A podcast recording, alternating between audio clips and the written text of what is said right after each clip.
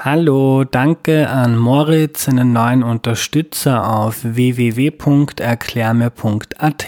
Du machst mit allen anderen, die den Podcast unterstützen, Erklär mir die Welt möglich. Bevor es losgeht, noch eine entgeltliche Einschaltung. Eine schöne Tradition von mir ist es, mich am Wochenende in meine Leseecke zu sitzen und Zeitungen und Magazine der Woche zu lesen. Eine echt gute Möglichkeit dafür ist Readly. Das ist eine App, mit der ihr für 9,99 Euro im Monat tausende Zeitungen und Magazine unbegrenzt lesen könnt. Zum Beispiel das Profil, das Time Magazine, National Geographic, den Standard Compact, die Welt am Sonntag und so weiter. Und das Coole ist, dass man auch Zugriff auf alle alten Ausgaben hat. Readly ist jederzeit kündbar und toll ist auch, dass man die App mit der Familie teilen kann. Man kriegt pro Account fünf Profile.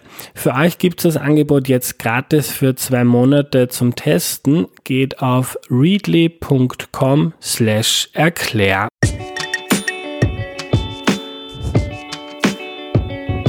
Hallo, ich bin der Andreas und das ist Erklär mir die Welt, der Podcast, mit dem du die Welt jede Woche ein bisschen besser verstehen sollst. Heute geht es um den Nationalsozialismus in Österreich und den erklärt uns Johanna Gemacher. Hallo. Hallo. Johanna, du warst in der Vergangenheit schon einmal da, hast äh, uns den Zweiten Weltkrieg erklärt. Für all jene, die die Folge aber noch nicht gehört haben, stell dich doch bitte noch einmal kurz vor. Ja, ich bin Historikerin, ich unterrichte an der Universität Wien, ich beschäftige mich mit Themen wie Geschlechtergeschichte, Geschichte des 19. und 20. Jahrhunderts, mit äh, Biografien, das sind so Felder, die mich interessieren. Ich würde gerne mit dem sogenannten Anschluss, man setzt den ja immer unter Anführungszeichen, anfangen. Ähm, so ein bisschen zum historischen Verständnis. Äh, damals 1938 hat Hitler die österreichische Regierung ähm, quasi vor die Wahl gestellt, entweder ihr tretet zurück oder ich marschiere mit meiner Armee ein. Was war damals los? Nun, die Regierung ist ja auch tatsächlich zurückgetreten. Es gab ja für einige Tage dann eine nationalsozialistische Regierung, die eben den Einmarsch der Wehrmacht äh, ohne Widerstand ermöglicht hat. Ähm, man ähm, muss vielleicht sehen, dass der sogenannte Anschluss Österreichs an das Deutsche Reich nicht nur ein Ziel der deutschen Nationalsozialisten war, vielmehr war das auch ein in Österreich konsensfähiges Ziel über Parteiengrenzen hinweg. Es war einfach etwas, was durch die Pariser Vororteverträge nach dem Ersten Weltkrieg untersagt war. Aber nach der Auflösung des Habsburger Reiches äh, 1918 haben ja viele Menschen in dem kleinen Land, das da überblieb, nicht geglaubt, dass das ein ökonomisch und kulturell überlebensfähiges Land ist. Und daher haben äh, viele Menschen den Anschluss gefordert mit ganz unterschiedlichen politischen Zielen. Es gab auch die Idee, man könnte Teil einer sozialistischen deutschen Republik sein, äh, aber tatsächlich eben umgesetzt haben diesen sogenannten Anschluss, der ein, eine völkerrechtliche Annexion haben diesen Anschluss, der eine völkerrechtswidrige Annexion war, äh, die Nationalsozialisten, als sie an der Macht waren. Mhm. Für diesen Anschluss haben in Österreich aber eben auch österreichische Nationalsozialisten und Nationalsozialistinnen geworben. Die Nationalsozialisten gibt es als Partei in Österreich seit den 1920er Jahren und die haben lautstark für diesen Anschluss geworben. Und für den Anschluss geworben hat auch der wirtschaftliche Aufschwung in, im Deutschen Reich, der zwar durch eine Rüstungskonjunktur angekurbelt wurde, aber vor allen Dingen haben die Menschen gesehen, äh, dass man in Deutschland wieder Arbeit hatte, dass wieder äh, Wohlstand eingekehrt ist. Mhm. Aber weil du sagst, und man kennt ja auch die Bilder, wo die Menschen da am Heldenplatz stehen und Hitler zujubeln, als er nach Österreich gekommen ist, aber so unisono war man ja jetzt nicht dafür. Man musste ja Kurt Schuschnigg, den, den Kanzler, oder wie man das damals genannt hat, Kanzler wahrscheinlich. Bundeskanzler? Ja, äh, man musste ihn ja zwingen dazu, dass man, dass, dass Österreich jetzt äh, eine politische Einheit wird mit Deutschland. Zum einen hat äh, NS-Deutschland ja seit 1933 wirtschaftlichen Druck auf äh, Österreich ausgeübt. Also zum Beispiel, um nur so ein Beispiel zu nennen, äh, der Tourismus aus Deutschland war auch in den 1930er Jahren ein ganz wichtiges, äh, wichtiger Bereich der österreichischen Ökonomie. Und da hat man nun äh, die sogenannte 1000-Mark-Sperre eingeführt. Das heißt, äh, Reisende nach Österreich mussten dann eben äh, diesen undenkbar hohen Betrag bezahlen, äh, wenn sie äh, zurückkehrten nach Deutschland. Deshalb ist einfach der deutsche Tourismus eingebrochen. Mhm. Also das war so ein Aspekt dieses wirtschaftlichen Druckes auf das wirtschaftlich ohne dies der niederliegende mhm. Österreich. Zugleich gab es eben in Österreich selbst auch eine äh, starke Propaganda für den Anschluss, das habe ich schon gesagt. Österreich war aber geschützt durch äh, eine Allianz mit dem faschistischen Italien, mit Mussolini vor äh, eben einfach einer, einem Einmarsch aus Deutschland. Also es hat einen außenpolitischen Schutz geboten und äh, nach der Annäherung zwischen, starken Annäherung zwischen Mussolini und äh, Hitler 1936 wird es dann für Deutschland äh, noch leichter, seine Forderungen gegenüber Österreich zu formulieren, weil eben äh, das faschistische Italien hier nicht mehr so starker Schutzmacht zur Verfügung steht. Und dann kommt es zu einem äh, Abkommen, einem Verständigungsabkommen zwischen äh, Deutschland und Österreich, das, ein, das zum Teil eben sehr schiefe äh, Bedingungen installiert. Also zum Beispiel äh, wird eben zugestanden, dass jeweils eine Gruppe von Zeitungen und Zeitschriften aus dem anderen Land dort äh, erscheinen dürfen. Das heißt, die Nationalsozialisten können ihre Propaganda ungestört in Österreich verbreiten. Ob die Wiener Zeitung in NS-Deutschland auch verbreitet werden darf, das ist natürlich für dieses starke Reich und auch angesichts des Desinteresses an Österreich in NS-Deutschland vollkommen egal.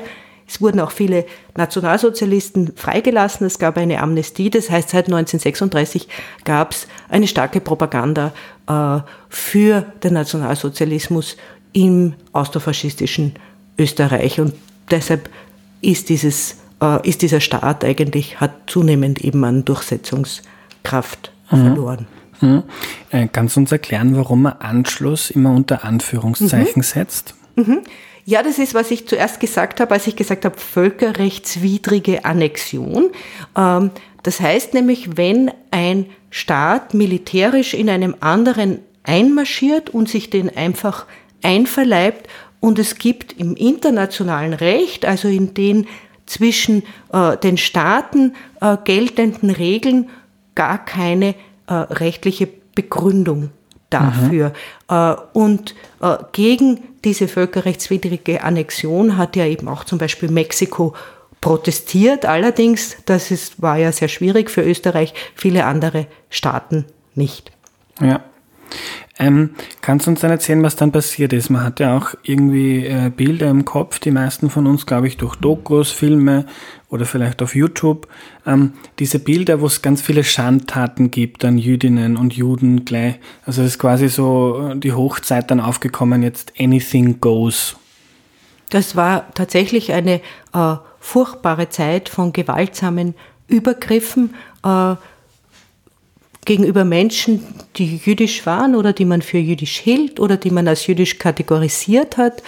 Und äh, was, glaube ich, ganz wichtig ist zu sagen im Zusammenhang mit dem Anschluss ist, dass das auch äh, in einem hohen Ausmaß spontan aus der österreichischen Bevölkerung geschah. Das heißt, es geht hier nicht nur um Parteischergen, die da eben gegen äh, Missliebige und Gegner vorgehen, sondern äh, viele Menschen aus der österreichischen Bevölkerung haben sich an diesen Gewalttaten beteiligt bzw. haben sich bereichert. Die sogenannten wilden Arisierungen haben tatsächlich geheißen, dass man äh, nach nebenan ging und das Geschäft des Nachbarn für sich einfach vereinnahmt hat. Äh, das wurde zwar dann in einer späteren Phase versucht zu ordnen in einer gewissen Weise, aber tatsächlich haben sich auch viele bereichert in mhm. dieser Zeit. Ähm, Es gab ja dann auch eine Volksabstimmung, ähm, wo, glaube ich, 99,7 Prozent ähm, für die, wie soll man es ausdrücken, Zusammenführung Österreichs mit dem Deutschen Reich gestimmt haben, quasi nordkoreanische Verhältnisse. Ähm, genau.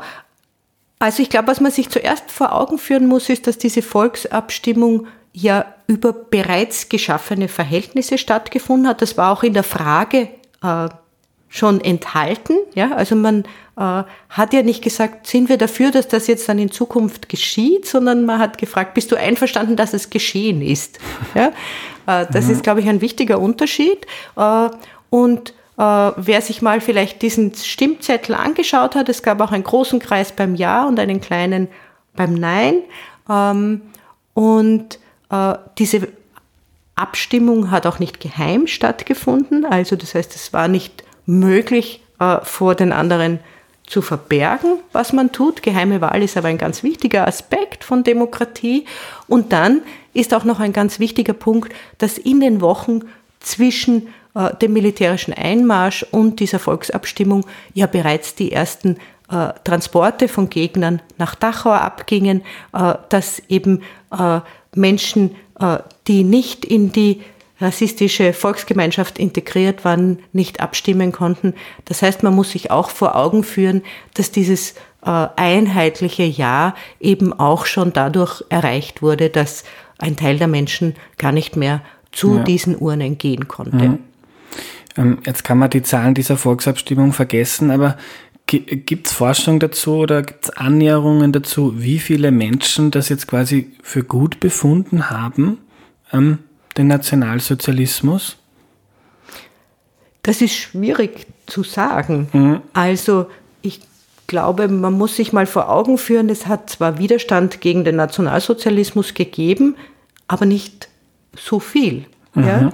Ähm, man muss sich auch vor Augen führen, dass etwa äh, eine, eine wichtige Gruppe der Gesellschaft die gegen den Nationalsozialismus bereit war zu kämpfen, nämlich Sozialisten und Sozialistinnen ja bereits vorher durch den Austrofaschismus äh, eben in die Illegalität getrieben worden sind.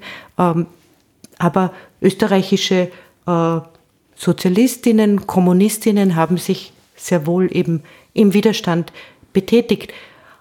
Aber der Widerstand in Österreich war jetzt im Vergleich mit anderen besetzten Gebieten doch sehr viel geringer. Also das wäre zum Beispiel ein Hinweis. Ja. Ähm, ein anderer Hinweis, den man wählen könnte, ist, aber das gilt jetzt wieder nicht nur für Österreich, ist, dass die Nationalsozialisten ja ihrer eigenen Bevölkerung nicht sehr vertraut haben und die bis ins Detail bespitzelt haben. Das sind die sogenannten SD-Berichte, wo also äh, immer nach sozusagen in Stufen nach oben berichtet wurde, was die Menschen denn im Wirtshaus und sonst wo auf der Straße so sagen. Und diese SD-Berichte sind natürlich für Historiker und Historikerinnen auch eine super spannende Quelle, um herauszufinden, mhm. wie die Stimmung war.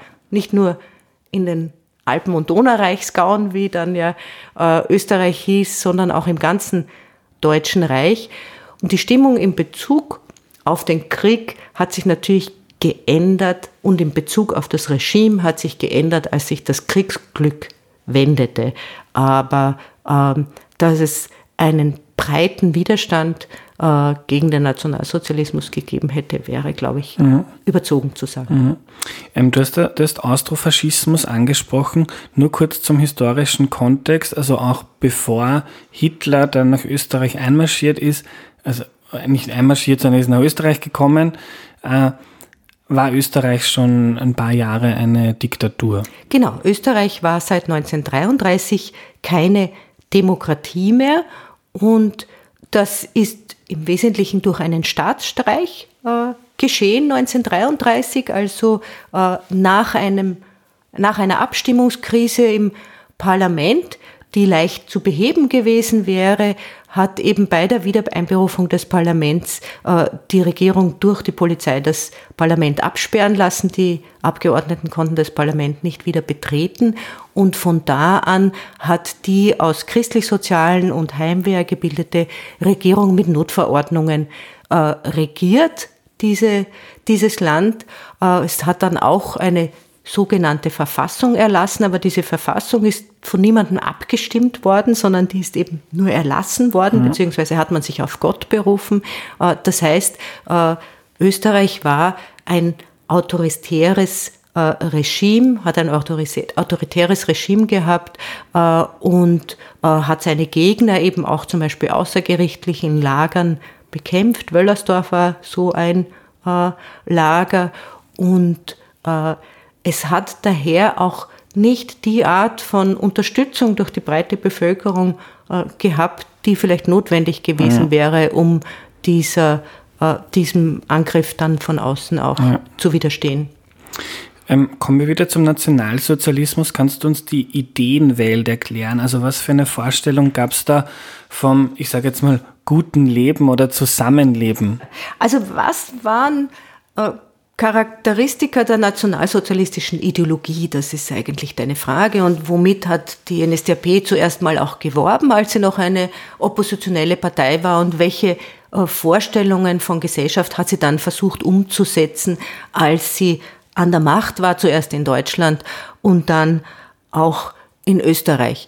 Und da gibt es jetzt mehrere Aspekte. Das ist zum einen die Vorstellung von der Höherwertigkeit deutscher Menschen, die man als arische Menschen bezeichnet hat.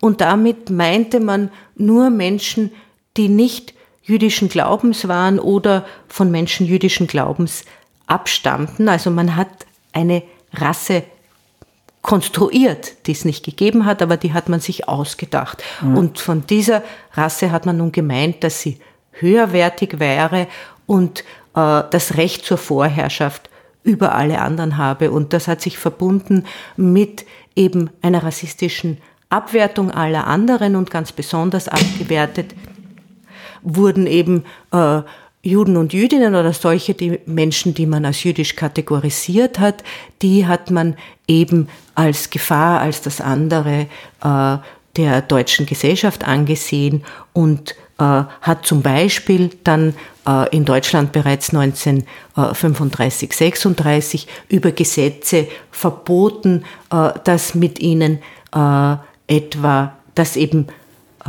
Ehen, sexuelle Beziehungen, Familiengründungen zwischen Menschen, die als jüdisch kategorisiert wurden und solchen, die nicht so kategorisiert wurden, überhaupt geschlossen wurden. Das ist sozusagen ein ganz wichtiger Aspekt, mhm. die Rassenpolitik. Ähm, zum Zweiten hatten Nationalsozialistinnen und Nationalsozialisten die Vorstellung, sie könnten die Gesellschaft unter dem jetzt so harmonisch klingenden Begriff der Volksgemeinschaft neu ordnen. Und was steht dahinter? Man muss sich ja vor Augen halten, dass im frühen 20. Jahrhundert der Widerspruch zwischen Arbeit und Kapital ganz explizit und ganz äh, äh, schwerwiegend für die Menschen äh, eine Rolle gespielt hat. Es gab eben sehr arme und sehr reiche Menschen äh, und es gab vor allen Dingen eben auch hohe Erwerbslosigkeit. Und das heißt, die Frage war, wie lässt sich Gesellschaft vor diesem Hintergrund dieser Spaltung, dieser ökonomischen Spaltung eigentlich überhaupt integrieren? Und der Begriff der Volksgemeinschaft ist eben so ein Begriff, wo man gesagt hat, also wir können alle zusammenhalten, wir können gemeinsam eine neue Gesellschaft bauen. Das war aber ein in hohem Ausmaß ideologischer Begriff. Man hat zwar Arbeiter, Bauern, Bäuerinnen idealisiert, aber das heißt überhaupt nicht, dass man jetzt gegen, den Kapitalismus selbst vorgegangen ist. Ganz im Gegenteil, äh, das NS-Regime hat sozusagen äh, alle Instrumente des Kapitalismus geschützt. Äh, aber es hat das Ganze verkleidet mit einer sehr verführerischen Ideologie der Gemeinschaft. Mhm. Das ist ein weiterer Aspekt.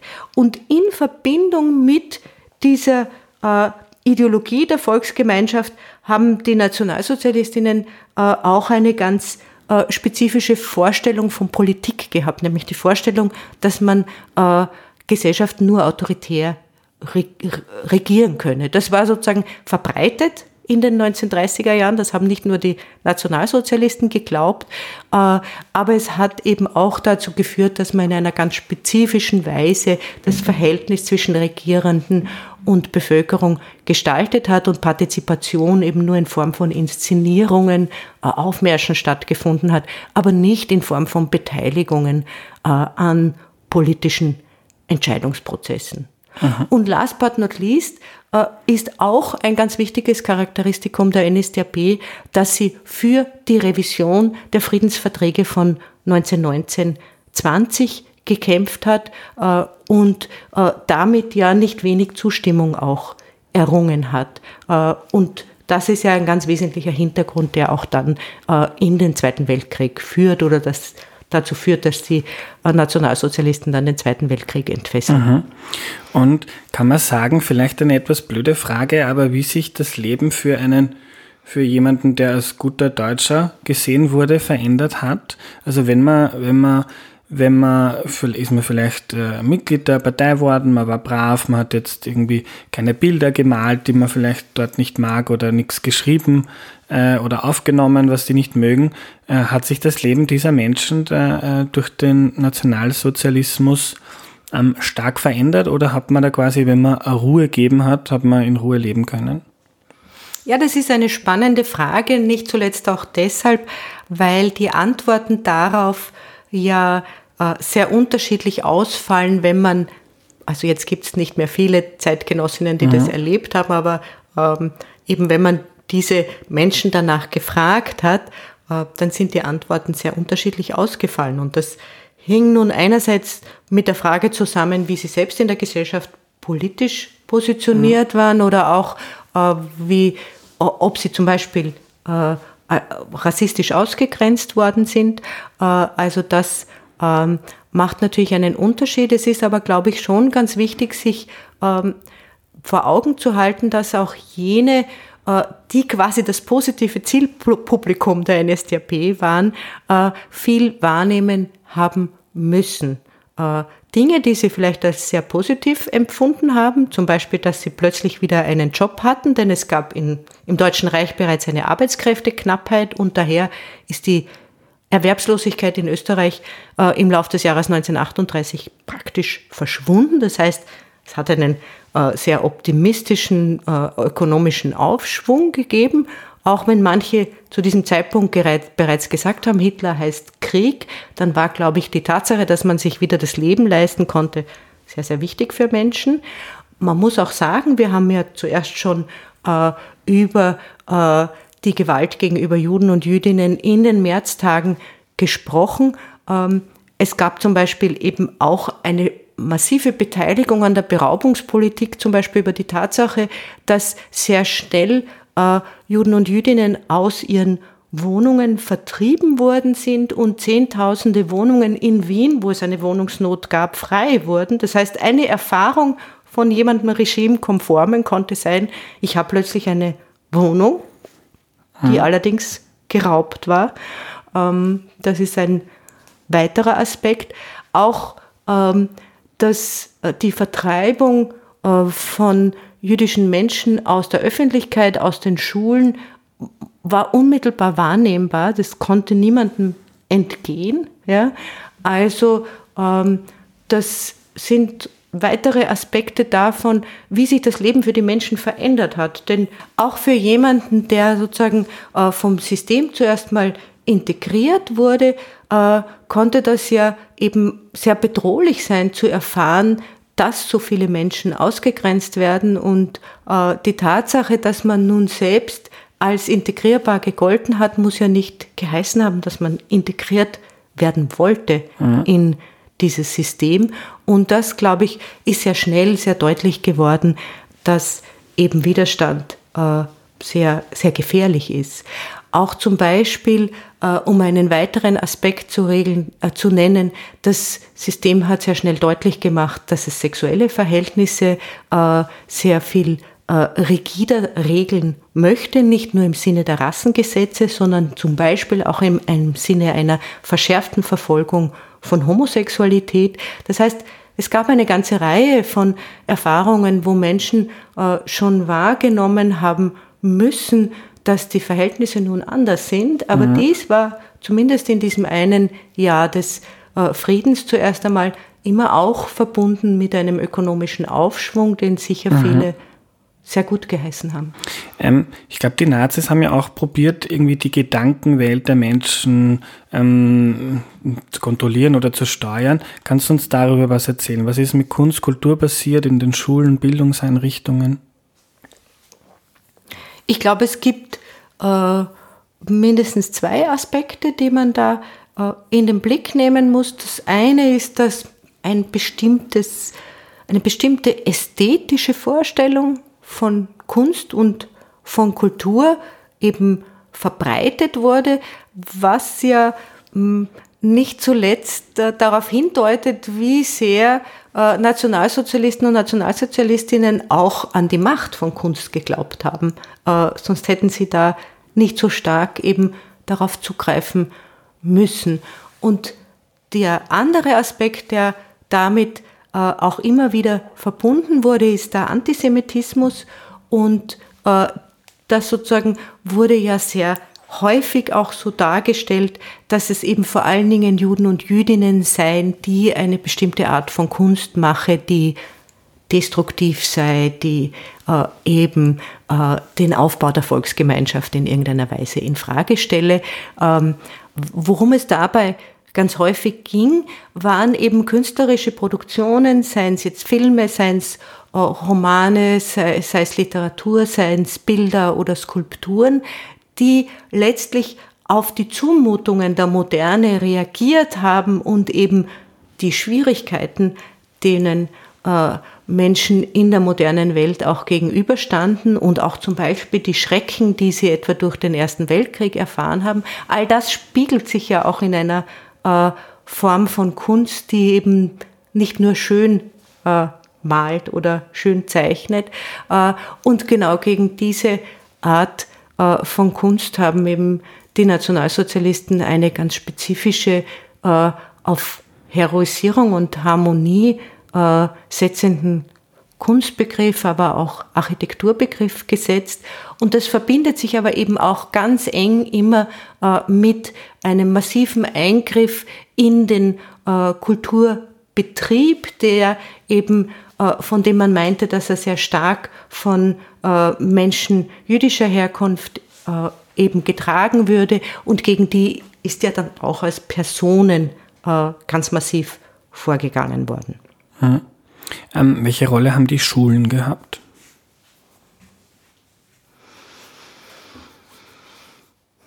Naja, ähm, sagen wir so, ähm, der Nationalsozialismus hat sehr stark junge Menschen adressiert, allerdings nicht nur im Rahmen der Schule, sondern auch im Rahmen der außerschulischen Aha. Jugendorganisierung, also Hitlerjugend und BDM sind da die Stichworte. BDM heißt was? Heißt Bund Deutscher Mädchen, äh, um die es da äh, geht. Äh, die Nationalsozialisten haben sich ja selber gepriesen, sie hätten die Hitlerjugend, zu der der Bund Deutsche Mädchen ja gehörte, als dritte Erziehungsinstanz neben Schule und Elternhaus geschaffen. Und das sozusagen wird ein ganz äh, ähm, starker und einflussreicher äh, Sozialisationsraum für junge Menschen, die mit diesen Massenorganisationen, an denen die Mitgliedschaft ja dann auch verpflichtend wurde, eben in das Regime einerseits integriert werden sollten, andererseits ähm, waren eben die Bilder dieser jungen, glücklichen Menschen auch gleichzeitig oder glücklich dargestellten Menschen gleichzeitig auch die Propagandabilder, mit denen das Regime äh, für sich warb. Und diese Propagandabilder, mit denen sind wir auch heute noch ganz stark konfrontiert. Also ähm, das finde ich manchmal durchaus auch problematisch, äh, wie, wie häufig dann immer die gleichen Bilder blond bezopfter Mädchen, die welche NS-Propagandakompanien äh, erzeugt haben, immer wieder abgebildet werden mhm. äh, und, und sozusagen uns immer wieder auch äh, attackieren oder adressieren. Äh, die Schule, nach der du gefragt hast, äh, verändert sich natürlich massiv, weil ja, ich glaube, das habe ich schon erwähnt, das Regime ganz stark ideologisch kontrolliert hat, welche Inhalte vermittelt wurden auf der Ebene äh, der Presse, der Print- Publikationen, aber natürlich auch ganz stark, was wird in Schulen vermittelt. Das geht in die Schulbücher, das geht in die Auswahl der Lehrer und Lehrerinnen und das geht auch hinein in die Art und Weise, wie Bildungsinhalte vermittelt werden. Also ganz klar sind jene Menschen, ähm, die eben während dem Nationalsozialismus erzogen worden sind, auch ganz stark davon beeinflusst mhm. worden. Kannst du uns noch etwas über Konzentrationslager in Österreich erzählen und, was ich dann interessant finde, ähm, wie viel die Menschen äh, darüber wussten, was dort wirklich passiert? Das Konzentrationslager in Österreich heißt vor allen Dingen zuerst mal Mauthausen und Gusen. Das sind die beiden großen äh, Lager, die aber ein riesiges System von Nebenlagern hatten, die äh, über ganz Österreich verstreut waren. Also was, glaube ich, in diesem Zusammenhang mal wichtig ist, sich vor Augen zu führen, auch wenn nachher in der Erinnerung daran alles auf diesen einen Ort konzentriert wurde, tatsächlich an ganz vielen Orten in Österreich Menschen mit dieser Form der Deportierung und der Anhaltung von äh, Regimegegnern, von rassisch verfolgten Menschen äh, zu tun hatten, dem begegnet sind. Das war nicht übersehbar, glaube ich. Das ist der erste mhm. wichtige Punkt, den man in diesem Zusammenhang erwähnen sollte. Äh, und der zweite Aspekt ist, dass, dass, dass sozusagen Österreich war ein Teil des großen Konzentrationslagersystems des äh, Deutschen Reiches. Es war davon einfach nicht ausgenommen. Ja. ja. Ähm, kommen wir vielleicht zu der Zeit danach. Jetzt gibt es so in Österreich diese, diese Opferthese, also nachdem dann der Krieg vorbei war und die Besatzer da waren, war, glaube ich, so die allgemeine äh, das allgemeine Verständnis, ja, wir sind das erste Opfer der Deutschen gewesen, man hat uns quasi gezwungen und um Gottes Willen, was ist denn da eigentlich alles passiert? Wir hatten damit nichts zu tun. Genau. Wir hatten nichts damit zu tun, äh, war eine ganz starke Haltung in Österreich nach 1945. Äh, Zugleich allerdings waren ja nicht wenige Österreicherinnen und Österreicher äh, Nazis gewesen, die haben dann eher die Haltung gehabt, wir reden nicht darüber. Ja? Also dieses Wir hatten nichts damit zu tun, hat ja nicht unbedingt geheißen, dass Menschen, die im Widerstand waren, die gegen das Regime waren, es jetzt so besonders leicht gehabt hätten im Nachkriegsösterreich. Denn äh, die Hoheit über die Wirtshaus, Wirtshaustische hatten vielerorts eher die alten Nazis und nicht die Gegner des Nationalsozialismus. Das ist, glaube ich, das Erste, was man in diesem Zusammenhang sehen muss.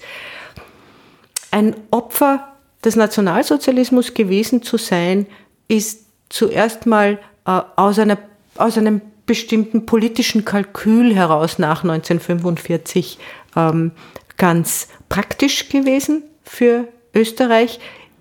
Österreich hat sich dabei auf die Moskauer Deklaration von 1943 äh, berufen, in der es ja geheißen hat, Österreich sei nach äh, dem Ende des Krieges wieder als souveräner Staat herzustellen. Es sei aber notwendig, dass Österreich einen Beitrag leistet zum äh, Kampf gegen das NS-Regime und ein ganz wesentlicher Hintergrund dieser Moskauer Deklaration war ja genau diesen Widerstand eben zu mobilisieren gegen mhm. das NS-Regime.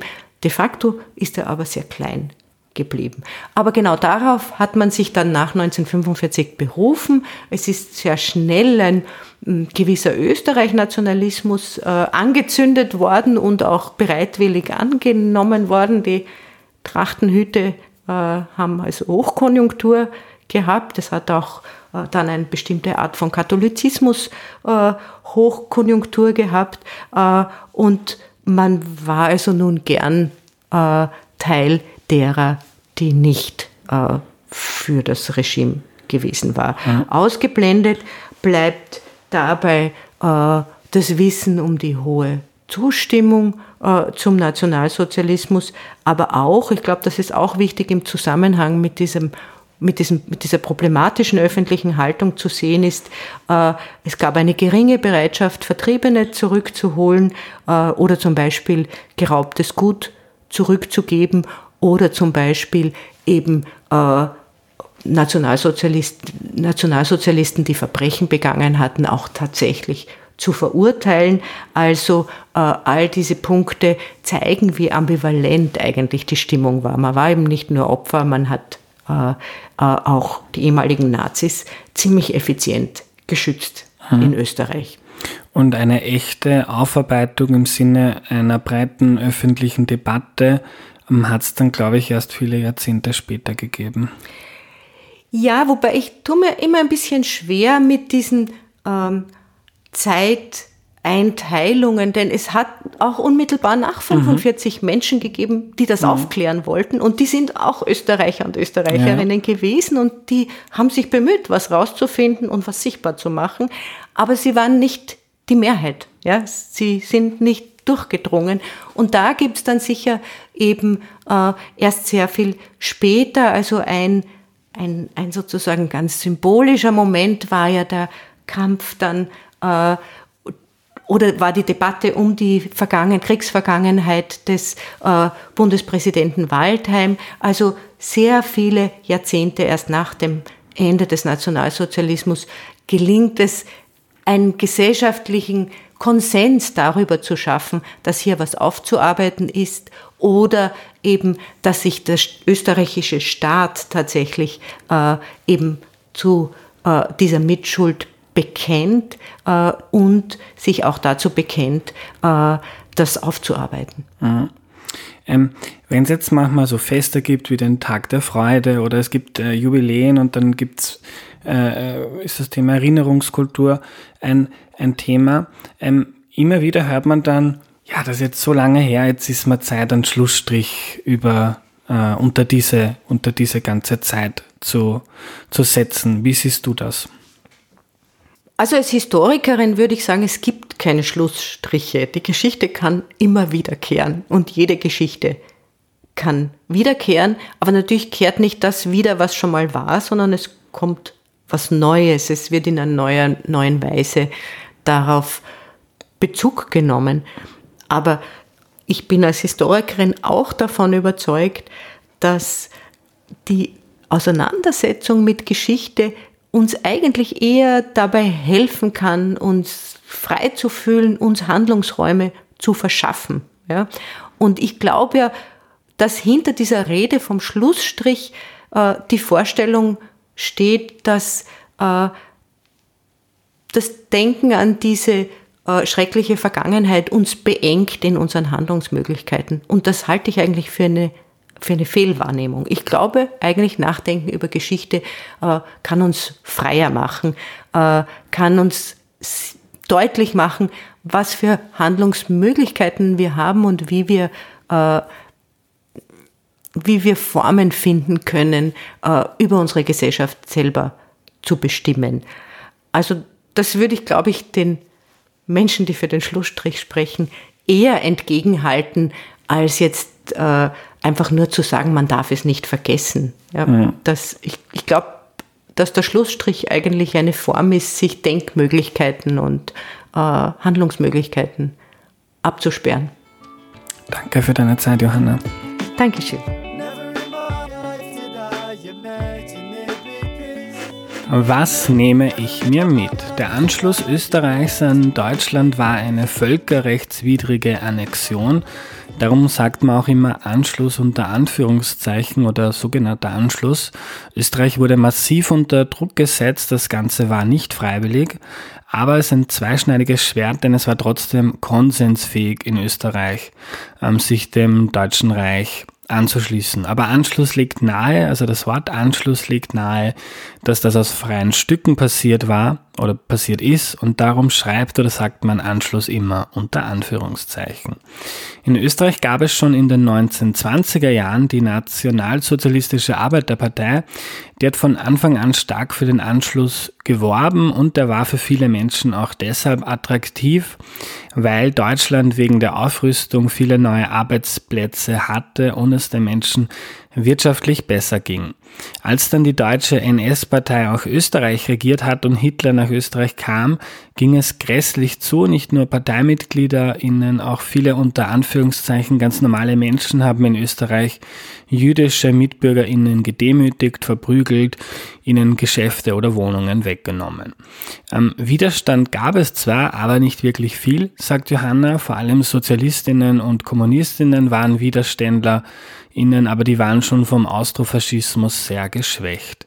Die Kernidee des Nationalsozialismus, also die Grundideologie war es, dass die deutsche Rasse, die man halt einfach erfunden hat, weil sowas gibt's nicht, höherwertig ist und dass zum Beispiel jemand, der jüdischen Glaubens war oder homosexuell oder behindert oder sonst in irgendeiner Form unter Anführungszeichen anders, dass diese Leute minderwertig sind. Das war die heutige Folge. Wenn du sie gut gefunden hast und Erklär mir die Welt wichtig findest, unterstütze den Podcast bitte auf www.erklärmir.at. Danke und bis zum nächsten Mal, euer Andreas.